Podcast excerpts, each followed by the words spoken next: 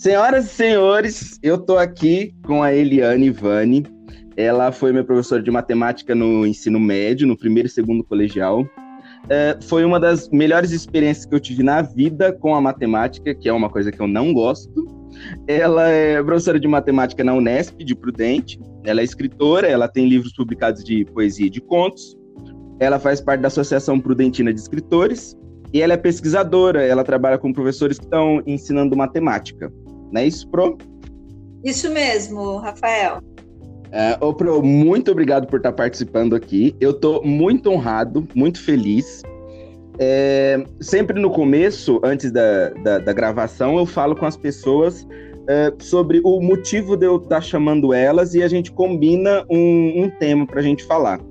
O seu eu não fiz isso porque é o seguinte: o que, que eu quero falar com você? É, quando eu estava no primeiro colegial, é, você me deu um, uma aula, um ensinamento de vida é, que nem na faculdade de psicologia nunca ninguém tocou no assunto. É, acho que eu não teria vivido, vivenciado isso na faculdade. E eu sou muito grato por ter vivido isso com você na escola. Aconteceu o seguinte: é, eu não gostava de matemática. Hoje em dia eu posso dizer que eu tolero, mas tá. É, então, tava eu no fundo da sala com o Murilo, e a gente tava lá conversando e brincando enquanto você tava lá na frente dando aula. E aí teve um determinado momento que você foi lá no fundo e, e você não foi lá para chamar nossa atenção, nem para falar, uh, não, nem para brigar com a gente. Você foi lá, pegou um caderno seu que você escrevia poesia, era um caderno de uma capa azul, de capa dura azul. Você é, colocou na minha mesa e falou assim: toma, lê e me fala o que, que você acha porque você sabia que eu gostava de escrever. E aí, isso, é, se fosse essa cena solta, podia até parecer que você passou a mão na minha cabeça em algum ponto. Uh, por saber que eu não gostava de matemática, mas por saber que eu gostava de escrever, algo nesse sentido. Mas uh, qual que é o fim dessa história? O fim dessa história é que eu sou o único aluno daquela turma que fica de recuperação em matemática eu sou o único. E, e durante a recuperação, ou seja, você nunca deu um passo para trás, você sempre deu um passo para frente. E durante a recuperação, uh, quando eu acabei de fazer a prova que eu tinha que fazer, a gente ficou conversando dentro da sala. E eu falei para você que eu queria fazer psicologia, a gente ficou lá conversando. E você falou muito sobre as coisas que você sabia sobre psicologia na, naquele dia. E, e, acho que foi o contato mais próximo que eu tive com um professor uh, na vida, até hoje. Porque o que eu aprendi ali, na, naquela situação, naquele momento, foi o seguinte: uh, você respeitava o fato de eu não gostar de matemática, você sabia que eu gostava de outra coisa e que eu podia ser bom em outras coisas, mas você me deixou de recuperação porque eu mereci estar de recuperação. É, então, é, é, essa é a grande lição que eu tiro, eu acho, dessa situação toda. É, e aí eu queria começar o papo é, falando. É, eu acho que outros professores no seu lugar não teriam agido da mesma forma. Por exemplo, eu estou lá no fundo conversando e, e você vai lá e me dá o seu caderno, que era uma coisa muito pessoal sua, mas talvez fosse também um, uma maneira da gente começar um, um, outro tipo de vínculo, um outro laço. É, então a minha primeira questão aqui para a gente começar a conversa é por que que você fez o que que você fez naquele momento e obrigado por ter feito. Olha, Rafael, você me deixou assim, eu lembro exatamente desse dia. Eu lembro exatamente parece que a cena fica na minha mente como um retrato, sabe? É, é, muito. Eu lembro até o lado da sala que vocês estavam. é, eu lembro. E, e, e, e, aí o que eu posso te dizer é o seguinte. É, eu me lembro que, por alguma razão, eu já havia conversado com vocês antes é, sobre a questão da matemática, por alguma razão vocês me disseram uh, que não, que acho que não gostavam, algo assim. Uh, e eu estava numa fase em que eu estava começando a escrever. É, porque eu, apesar de nos últimos anos já ter agora publicado mais coisas e, e, e ter me inserido nessa área de escritora também, é, naquela ocasião não tinha publicado nada que eu tinha escrito, eu estava começando, na verdade, a escrever algumas coisas. E eu já tinha visto alguma coisa de sua, eu não lembro se do Murilo também, é, mas eu lembro que eu, eu cheguei a ver alguma coisa. E aí, é, na verdade, ali aquele dia, assim, eu, por que, que eu fiz aquilo? Tem várias razões. Uma delas é porque eu queria mesmo a opinião de vocês, porque sabe, vocês escreviam e, e, e, e um escritor gosta de, de, ouvir outro, né? Uhum. E você sabe que eu estou aqui com o meu livro na mão, o meu primeiro livro, que é o Inquietude, que é um livro de poesia. Uhum. É, eu não sei se você tem esse livro. Eu ia citar, tem. eu ia citar isso daqui a pouco. Daqui a ah, pouco. então tá bom. É, não, não, pode então, falar, pode falar, pode falar, não, pode mas falar. é porque o nome de vocês está no agradecimento. Sim, sim, sim. Era por isso que eu, era por isso que eu ia citar. É, é, é, eu, eu faço agradecimento a algumas pessoas, né? E vocês estão, por quê? Porque são os meus primeiros leitores. Então, uma das razões para eu ter ido lá e ter oferecido o caderno para vocês verem, mesmo eu dando aula de outra disciplina, né? Porque podia pensar assim, bom, estou dando aula de matemática, eles têm que entrar na vibe da aula de matemática. Uhum. Só que é, um fator era porque eu queria saber a opinião de vocês, mesmo saber que vocês gostavam. E o outro é porque eu tenho uma, um princípio de que a matemática, enquanto ciência, ela é muito importante, mas ela não é mais importante do que outras áreas do conhecimento. Para mim, todas as áreas do conhecimento são importantes. O que, que significa isso? Significa que ninguém é obrigado a gostar de todas as áreas. A gente tem que dar aula para uma sala com 35, 40 alunos, é, mas desses 35, 40, nem todos serão professores de matemática ou vão fazer engenharia, exatas e vão usar todos aqueles conhecimentos. Então, uhum. Uh, ali para mim, naquele momento, tá, uh, uh, o que me passou pela mente? Na verdade, eu, eu estava começando a escrever, e como eu sabia que vocês gostavam, e eu sabia que vocês não estavam envolvidos na explicação. Eu pensei, bom, eles não estão agora envolvidos no, no, que eu estou trabalhando em matemática, mas eles podem fazer uma coisa que eles gostam e que para mim vai ser interessante.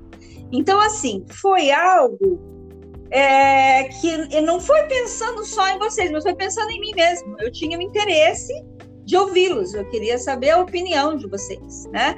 Até porque eu sempre achei, eu ainda penso assim em relação aos meus alunos, até hoje na universidade, eu penso que todos nós podemos estar em níveis diferentes numa determinada situação, que é a sala de aula, professor e aluno, mas tem um nível que nós estamos todos no mesmo nível. Somos seres humanos em busca de respostas sobre a vida, né? E então, uh, uh, uh, pode ver que uh, tem vários nomes de pessoas e eram alunos, alunos de 15, 16, 17 anos que, que leram minhas primeiras produções. E porque para mim a opinião deles era importante, porque eu não entendo, eu não entendi ali que havia uma diferença de nível quanto aquilo que eu escrevia, né? O que talvez nos diferenciasse na aula de matemática, eu tinha o domínio daqueles conceitos, mas que para vocês ali naquele momento não era o principal, vocês estavam vivendo, eu lembro disso, alguns dramas aí na vida de vocês muito específicos, então às vezes a gente conversava, né? Uhum. Além da, da matemática, mas veja, você disse uma coisa muito interessante, mas eu fiquei de recuperação, né? Você ficou, porque eu não misturava as coisas, né? Uhum. Eu, você tinha que cumprir alguma coisa mínima para eu poder aprovar. Não podia aprovar um aluno que não, que não ia fazer exatamente nada em matemática. Então você teve que se virar. E você sabe que eu não sei se você se lembra, mas na época você e o Murilo depois começaram a fazer exercício juntos na aula. Eu uhum. não sei se uhum. você lembra disso. Lembro. Né? E aí, e, é, e, não, e, assim, e, não, e, nem acharam tão difícil. É que, na verdade, vocês não, não se preocupavam muito. Então, eu não era essa a minha intenção quando fui lá levar o caderno. A minha intenção era porque eu queria a opinião de vocês mesmo sincera sobre os meus escritos.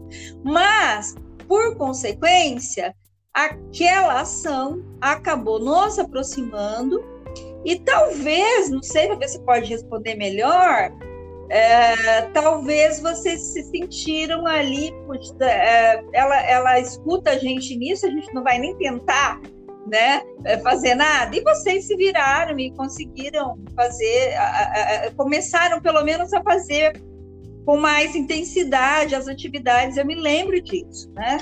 Não sei se você quer falar mais alguma coisa sobre isso. Uhum. Na, naquele momento, quando você entrega o seu caderno com coisas muito é, particulares suas, para mim, é, naquele momento você se torna humana na minha história. Porque até então você é uma professora de matemática. Naquele momento você virou humana na minha história. E, e eu sempre tive interesse pelo humano. Eu nunca tive muito interesse pelo exato. E quando você se torna humana na minha história, é, me causa curiosidade, me causa é, admiração.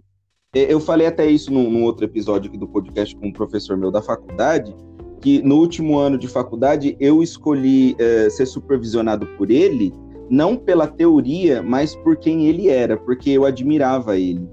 E, e falando uh, do assunto que, que é o tema principal aqui nessa temporada, que é o amor, acho que a admiração é uma porta de entrada para o amor. Uma, uma porta de entrada muito importante até. É, e a partir disso a gente pode construir uma relação, uh, acho que uma outra relação, é, diferente da relação que a gente tinha. Porque é, me relacionar com um professor de matemática é muito diferente de me relacionar com um ser humano que ensina matemática. E, e quando uh, você faz essa, essa inversão de você não trata a gente como aluno, mas trata a gente como ser humano, é, eu acho que é aí que é, que é, que é a, a, virada da nossa relação. Eu acho que é aí que começa a acontecer outras coisas. É, e assim, para mim, essa é uma demonstração clara de amor uh, pelo que você faz. Uh, acho que mais do que uh, amor pela matemática que você ensina e que você gosta, foi um amor por, por, por, enxergar a gente como ser humano. Acho que se você não enxerga alguém como humano, não tem como você amar essa, essa pessoa. É, não que não tenha como amar animais, por exemplo, enfim, mas o que eu quero dizer é: se você não enxerga que ali existe uma possibilidade de alguma coisa crescer e acontecer, acho que você não chega nem a investir o seu tempo e seus afetos e a sua energia naquela coisa. É, eu, eu acho interessante isso, acho que é, é, é isso, acho que isso tem a ver. É, na verdade, quando a gente pensa em sala de aula, por exemplo, né, ser professor, naquele momento, para aquela faixa etária, é, tem muita coisa em jogo ali, porque a matemática é uma parte, que era a disciplina né, em que em que eu era especialista, mas na verdade o objetivo que está por trás da educação é muito mais amplo, né? Você quer formar um cidadão que seja capaz de ser alguém no mundo importante para ele mesmo, que participe da sociedade de forma construtiva, criativa, crítica. É, é, esse é o principal interesse, ou deveria ser, que em, te, em teoria é isso que a gente prega, né? Deveria ser, por quê? Porque ajuda o indivíduo a ser alguém melhor e ajuda ele a fazer com que outras pessoas também vivam melhores, que se preocupe com o outro, se coloque no lugar do outro. Esse é o grande objetivo. As disciplinas, todas elas, elas juntam, quando você junta tudo, elas ajudam nesse processo, mas é mais que isso. Quer dizer, o, o jeito que a gente se relaciona com os alunos ele, ele também faz parte, é como se fosse uma disciplina implícita, escondida ali, né? Não tá, não tá escrito isso, porque para todos os efeitos, o que está posto é que vai haver uma, uma, um ato ali de ensino-aprendizagem, processo, envolvendo o professor e aluno, e o professor vai falar de um objeto de conhecimento que é da disciplina dele. Mas, na verdade, acontecem muito, muito mais coisas, tem várias outras, né? E eu me lembro que nessa época que eu, que eu estava lá no Ibribone, eu tive um caso de uma menina que queria cometer suicídio, inclusive. E ela estava com uma depressão fortíssima e veio falar para mim. E eu me lembro que uh, eu conversei com ela e, foi até uma conversa muito interessante, porque eu não, eu não comecei dizendo assim para ela, não faça isso. Eu, eu comecei dizendo assim, bom, vamos lá. Se você fizer, é, pensando na, teo, na teoria de tal religião, seria esse o desfecho. De outra seria esse, de outra seria esse. Se, de, se, não, se for de uma lá que não vai acontecer nada, aí pode ser que você consiga a paz que você procura, mas você não sabe qual é.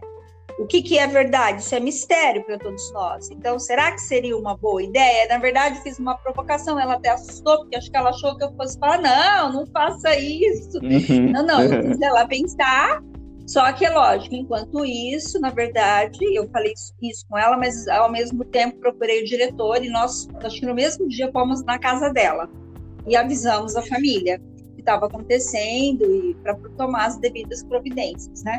Então, uhum. é, é, por que, que eu estou dizendo isso? Porque o que ocorre lá na escola vai além das disciplinas.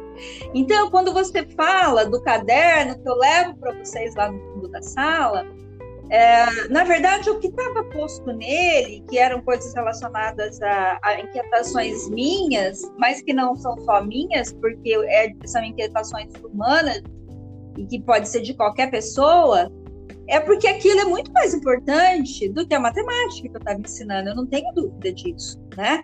Agora, não, o que eu não podia é substituir isso, quer dizer, é, colocar no lugar. Eu fazia o meu trabalho ali eu fazia o trabalho, mas uh, ao mesmo tempo eu tinha essas relações aí humanas com os alunos e, e várias relações. Acho que vocês são um exemplo importante para você lembrar. Eu lembro desse dia, foi muito legal. É, foi quando a gente meio que estabeleceu um acordo, porque tinha uma resistência forte, né? Vocês tinham uma resistência forte. Sim. E aí e pela matemática eu não ia chegar até você. Mas o interessante nessa história é que eu não usei isso para ensinar matemática. Eu usei isso para me aproximar porque vocês também escreviam. E eu e eu queria saber é, o que, que vocês pensaram dos meus escritos, como eu gostava de ler de vocês, né? Era isso. Então, quer dizer, a gente podia não ter em comum o gosto pela matemática, mas e hoje, você sabe que eu, como eu trabalho com formando pedagogos que vão ensinar matemática para as crianças. É muito interessante, porque muitas delas, o deles, eles não gostam de matemática. E o trabalho que eu faço é dizer assim, olha, vocês não são obrigados a gostar de todas as áreas, todas as matérias, né? Mas eu tento aproximá-los da matemática, tirando um caráter aí de bicho de sete cabeças, né? E de um jeito muito leve. E aí eu tenho conseguido, o meu doutorado foi mais ou menos relacionado a isso. Eu tenho conseguido que elas, ao final do curso, se aproximam muito mais da matemática. Não saem sabendo tudo, mas saem com menos medo, com menos trauma, com menos achando a matemática com cara de bicho papão, né? Uhum. Então, é claro que essa experiência que eu vivi lá dando aula na educação básica ajudou muito nesse processo, porque eu vivi muitas experiências diferentes com alunos sobre essa questão. Tá? Então é muito gostoso falar disso lembrar isso, porque assim você tira do baú algo assim que é muito. Uh, eu tenho muito carinho por esse momento, por esse caderno, é, porque foi onde eu registrei minhas primeiras produções, né? Então é muito é muito legal e, e você ter lembrado disso. E, e se o tema é amor, eu acho que a, a admiração é uma coisa interessante, mas e, e, e, principalmente considerando hoje a conjuntura atual do mundo, né? O, a, a, uma das coisas também que eu acho que envolve a ideia de, do amor é a, é a empatia, é o respeito pelo outro, é o cuidar, né? é o cuidar do outro. E é, a gente não pode pensar só uh, uh, na gente. Nós, a partir do momento que nós vivemos em sociedade, vivemos em grupo, a gente precisa pensar também no outro. Você vê hoje, com a história da pandemia, é, se cada um pensar em si, né, é, só, é, nós, a humanidade tem um risco enorme de ser exterminada e rapidamente. Então, a gente tem que trabalhar coletivamente, em grupo, e se colocar no lugar do outro. Quer dizer, o que eu faço afeta o outro, né? Então, acho que essa questão é importante e, e tem a ver com a questão do amor também, né? Que é algo que é, você cuida, né? Você quer cuidar, e para isso, não precisa nem necessariamente você conhecer. Olha que coisa interessante. Você pode eh, ver alguém numa situação, por exemplo, de perigo, né? E querer ajudar, por exemplo. E eu penso que isso já é aí um princípio da questão do amor. Eh, eh, o amor tem várias facetas. Quer dizer, eu não preciso nem conhecer às vezes. E eu posso amar aquele ser que está ali, que eu não conheço, mas que eu estou vendo que ele está numa situação de, uh, por alguma razão, sofrendo, e se eu posso ajudá-lo, eu vou lá e ajudo, mesmo sem eu saber o nome dele, mesmo sem saber quem é.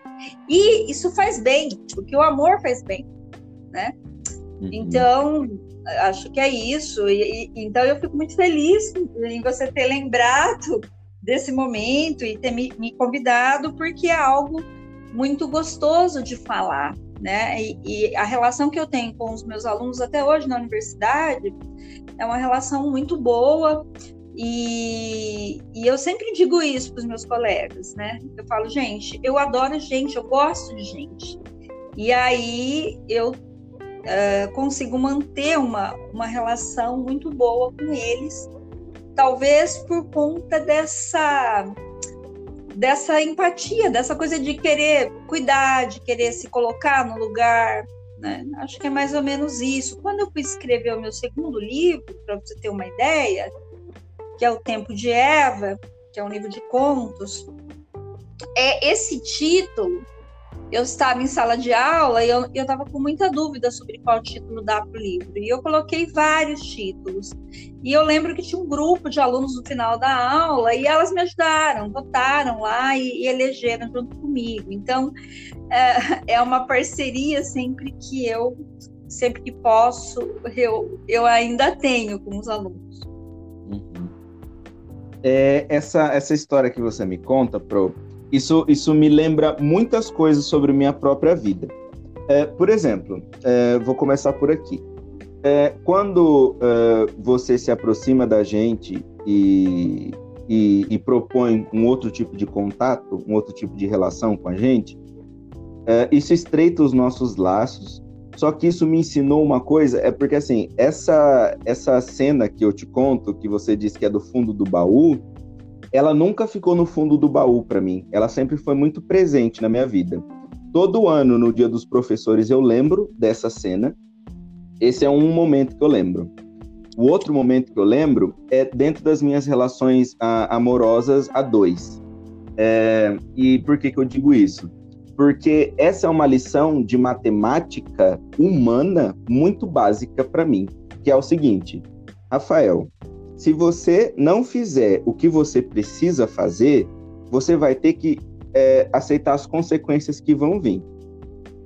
É, por quê? É, tá bom, você não quer estudar matemática? Tudo bem, mas você vai ficar de recuperação. E você vai ter que se responsabilizar por isso. É, isso me ensinou algumas coisas nas relações que eu tive depois e que eu sabia que se eu não fizesse as coisas que eu devia fazer, que eu estava me propondo a fazer, é, eu sabia que eu teria que passar por consequências que não seriam agradáveis e que eu não ia querer passar. Essa é a matemática mais simples é, e mais humana que eu aprendi na vida, e foi com você. É, agora, é, passando por uma questão mais ampla, é, eu estou colocando para você que quando você é, propõe um contato mais humano comigo e com o Murilo naquela situação, é, a gente começa a se interessar talvez mais pelo seu mundo, e a matemática é um signo, é um símbolo que faz parte do seu mundo. Então, a, a gente começa a lidar melhor com a matemática a partir daí. Porém, é, a gente, é, se você for pensar na educação básica, você vai estar pensando numa sala de aula com uns 35, 40, até mais alunos. Uh, e, e, você que tem experiência, a minha pergunta é, é nesse sentido, qual que é a dificuldade uh, e talvez uma solução, uma, uma proposta de solução uh, para os professores que amam o que fazem, que fazem com amor, é uma vertente do amor o trabalho que a gente tem, né? E, então, como que eles fazem para se aproximar dos alunos e, e humanizar o, o, essa relação que eles têm com o aluno, sendo que eles estão num, num, num, ambiente de trabalho onde eles têm, sei lá, 40 alunos para lidar? É, não é uma questão simples, é uma questão difícil. É, ah, no caso do ensino médio, por exemplo, que é o nível que eu mais gostava de trabalhar, e eu, eu fiquei bastante tempo, né? É, eu, não, eu não vou dizer para você que é fácil fazer isso, porque você tem, eu, eu cheguei a ter um terceiro no, no IVO, acho que de 46 alunos, 46, 47. É muito difícil, às vezes você não dá conta muito de, de todos, né? É, mas, uh, normalmente, os casos que mais precisam desse olhar cuidadoso, desse olhar mais talvez mais afetivo, né? É, eles saltam à vista, porque ou é o aluno que está indisciplinado, ou é um aluno que está brigando com o outro, ou é um aluno uh, que se recusa mesmo a, fazer e, a, e pior, e atrapalha uh, o restante da sala. Então, esses casos acabam sendo numa sala um percentual baixo, mas muito muito claro de ver, muito eles chamam atenção, né? Então uh, eu, eu me lembro de vários, me lembro de um menino que ele nunca fazia, né? E aí eu lembro que eu sentava com ele às vezes. Eu ia de, de carteira em carteira enquanto os colegas estavam fazendo, mas os que estavam fazendo estavam envolvidos já e eles não tinham essa talvez essa necessidade de ser cuidado, porque já, já iam sozinhos, se viravam, gostavam faziam os exercícios, as atividades. E eu me lembro que tinha um aluno que eu sentava com ele, ele nunca fazia nada. E ele, inclusive, ficava de DP. e, e, é porque eu, eu, eu, Mas eu, eu, eu, acha, eu, eu entendia que ele não fazia e eu dizia para ele, mas eu conversava outras coisas. Então, enquanto eu atendia os outros, ele, por exemplo, não perturbava nada a aula, mas estava na dele lá, quietinho. Aí, quando eu chegava perto dele, eu achava assim um absurdo. Por exemplo, como assim? Eu vou fazer que ele não existe? Não posso fazer isso. Eu sentava ali e, e começava a conversar mesmo, bater papo, perguntar: e aí, mas o que, que você gosta de fazer? E aí ele ia dizendo, e eu falei, então, mas aí, e aí, você tenta pelo menos passar de ano, tenta pelo menos ficar em DP para você não perder tempo, faz pelo menos alguma coisa, mas uh, sempre conversando, e esse interesse uh, fazia com que ele não perturbasse a minha aula, não atrapalhava os alunos que estavam fazendo, e era um aluno que eu tinha um carinho enorme, e ele sentia isso, né? Agora, é para desenvolver isso, Rafael, também precisa de muita experiência, bastante é, é, ter sofrido antes em sala de aula. Os cinco primeiros anos meus de professora não foram fáceis, porque eu achava que Toda vez que tinha alunos indisciplinados, eu achava que era porque eles não gostavam de mim.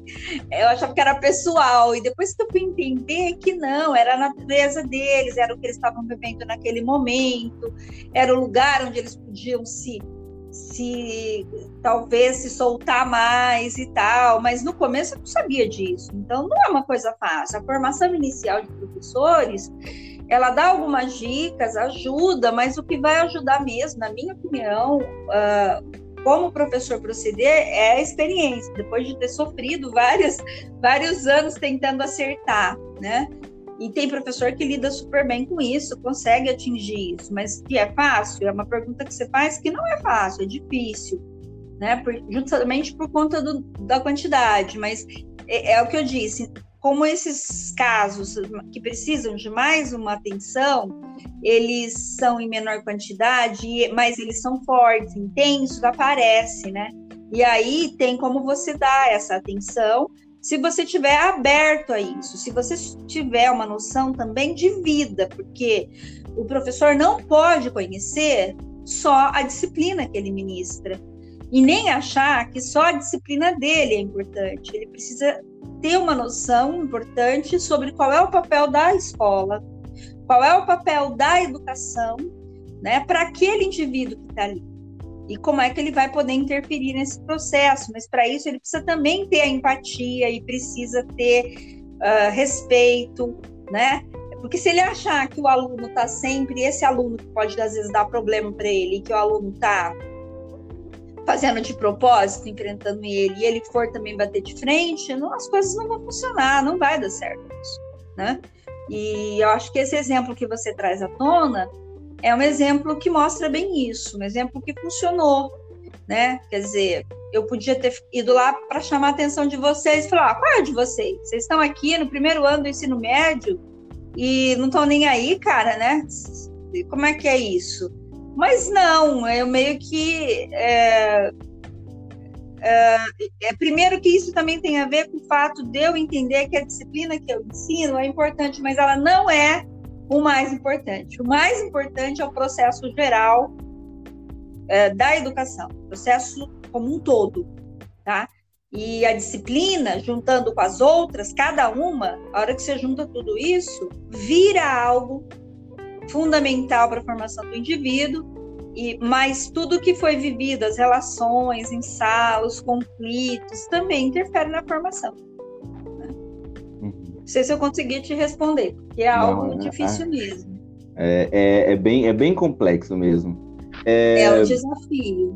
É, esse trabalho, é, talvez uh, o tema do, desse episódio tenha virado um pouco o amor com o trabalho, talvez, alguma coisa nesse sentido. E é, esse trabalho uh, tem, tem um quê maternal muito grande, né? De você estar uh, tá ensinando, de certa forma, um indivíduo a se portar na sociedade e tá ensinando certas coisas que talvez ele vai precisar na vida dele. E, e, e como que, que você vê esse processo. É, eu digo assim, uh, o, o, seu processo uh, de amor pelo que você faz uh, e, e, pelo que você faz, eu estou chamando de é, criar indivíduos, educar indivíduos, formar indivíduos para a sociedade? Sim, é, é assim. É, a profissão né, de professor, eu escolhi ser professora aos 12 anos de matemática, eu já queria ser professora. E não me arrependo, acho que foi a melhor decisão que eu tive na minha vida, porque é, eu penso que cada profissão tem sua importância. Né? Vivemos no coletivo, né?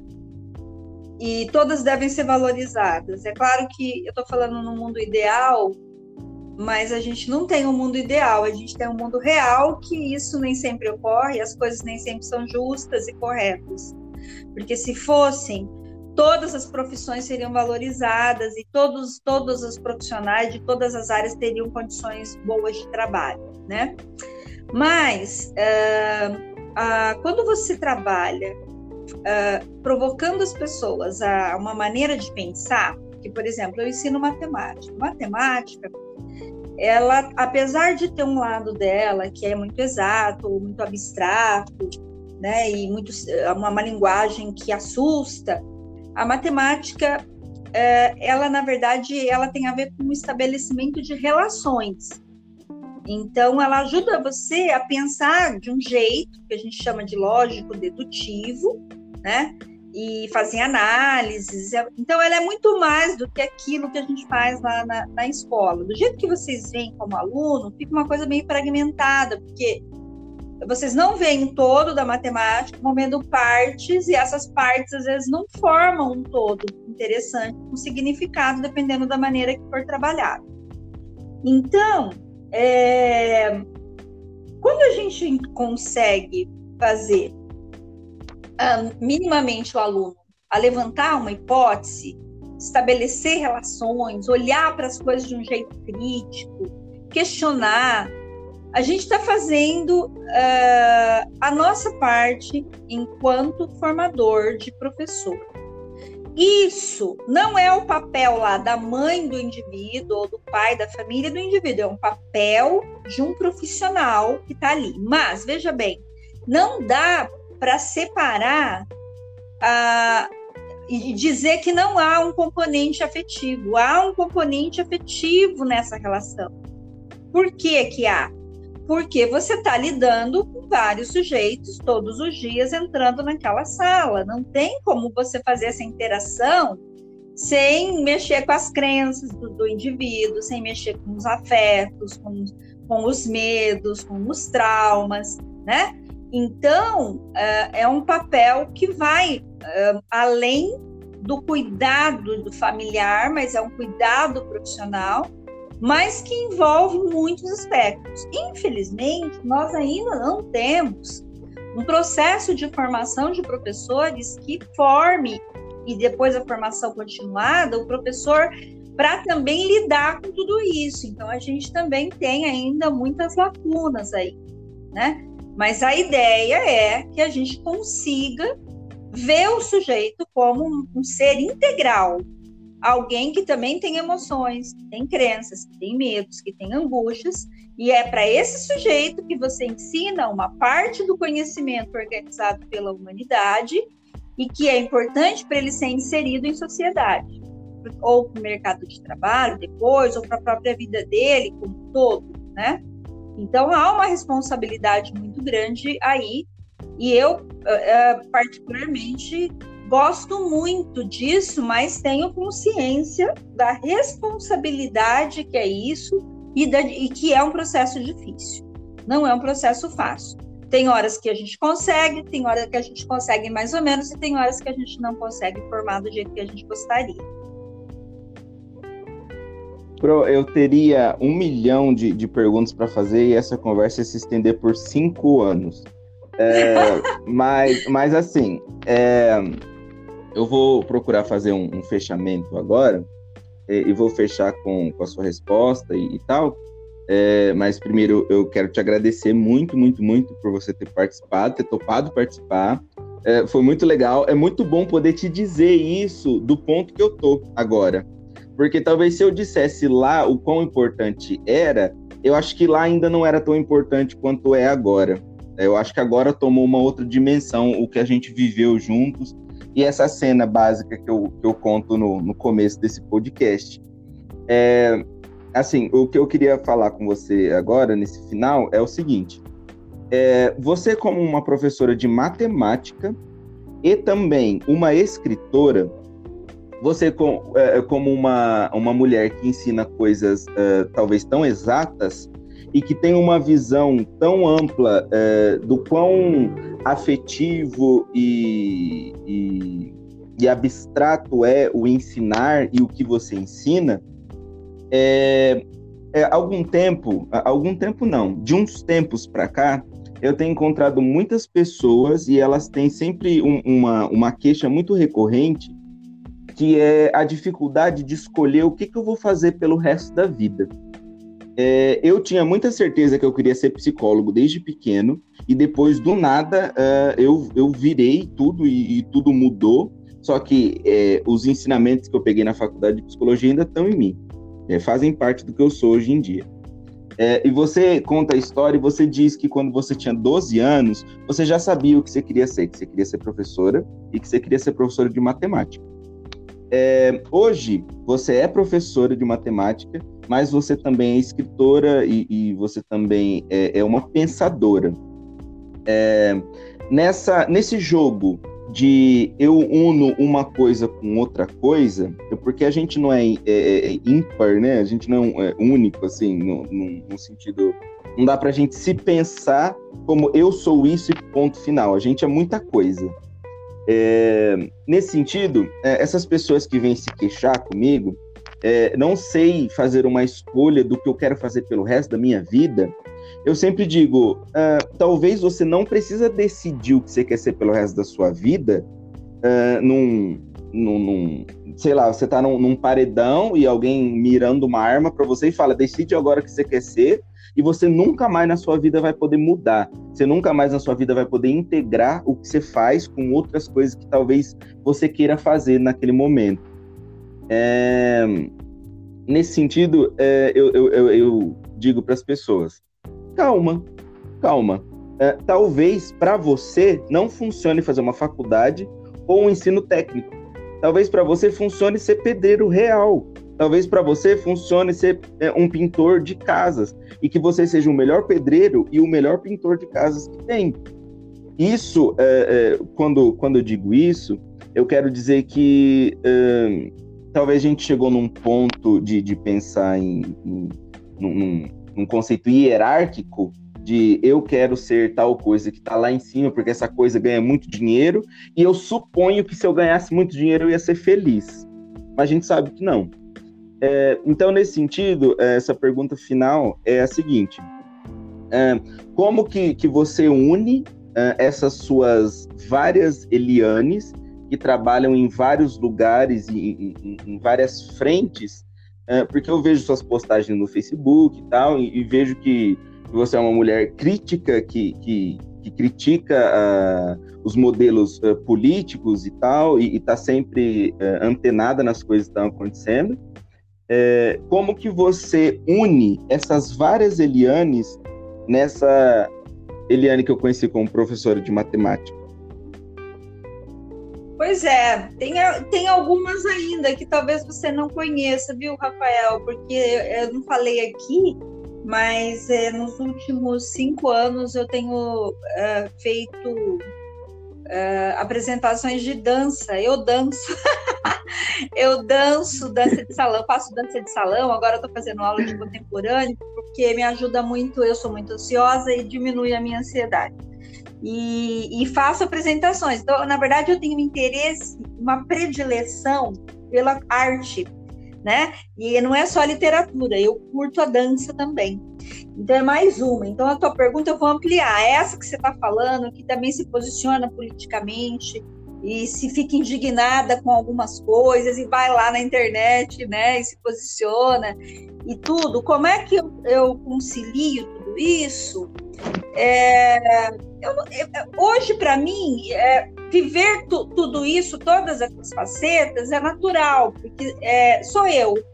Eu sou a junção de todas essas coisas, né? Tem a parte do meu trabalho, que eu tenho sempre estou estudando, fazendo aquilo que, que é preciso, tem a parte que é da literatura, que é, que é uma necessidade de escrever sobre esse tempo que a gente está vivendo, tanto quando acontecem coisas boas quanto não muito boas, né? E aí eu, eu gosto muito de escrever e, e tenho produzido bastante. E a dança, que também é algo que eu acho muito importante, porque você mexe não só com a parte intelectual, mas como o corpo junto, e aí tenta, tenta articular tudo isso. Então, uh, eu eu não sei se eu consigo te responder assim, como é que eu junto tudo isso? Não, não sei se é que eu junto tudo isso, é que tudo isso já existe junto. Né? Não, não, eu não consigo, acho que, muito separar. Agora, é claro que essa, o fato de eu ter essa parte de, da sensibilidade artística, por exemplo, me ajuda muito a olhar, por exemplo, para a parte profissional, lá numa aula de matemática, com maior, com critério melhor, porque aí o aluno que não gosta fala, não quero nem saber, eu não vou ensinar isso de matemática para as crianças pequenas. E aí eu olho para esse aluno e digo, olha, você não tem mesmo que gostar de tudo, né? Porque porque eu sei que tem outras coisas boas no mundo que, que são que não precisam ser a matemática. Então isso acaba me ajudando, né? Tem hora que a minha vida assim fica muito corrida, né? Muita coisa, porque tem outras coisas aí que, que eu tenho que administrar, família, né, filho. Então, uh, mas é muito gostoso, sabe por quê? Quando você fala do, do, da pessoa que fala que não sabe o que quer ser e que não sabe o que quer fazer, eu penso que o que falta, o que talvez pudesse ajudar as pessoas, é assim: as pessoas precisam pensar meio que dar um mergulho dentro delas para poder saber quem elas são, né? Do que elas gostam, do que o que elas não suportam e o que elas não viveriam sem, né? como um todo. Isso talvez ajudaria muito e talvez a, a gente tenha falta disso, porque a gente hoje tem as redes sociais, você tem muita informação, mas você conhecimento é outra, outra coisa.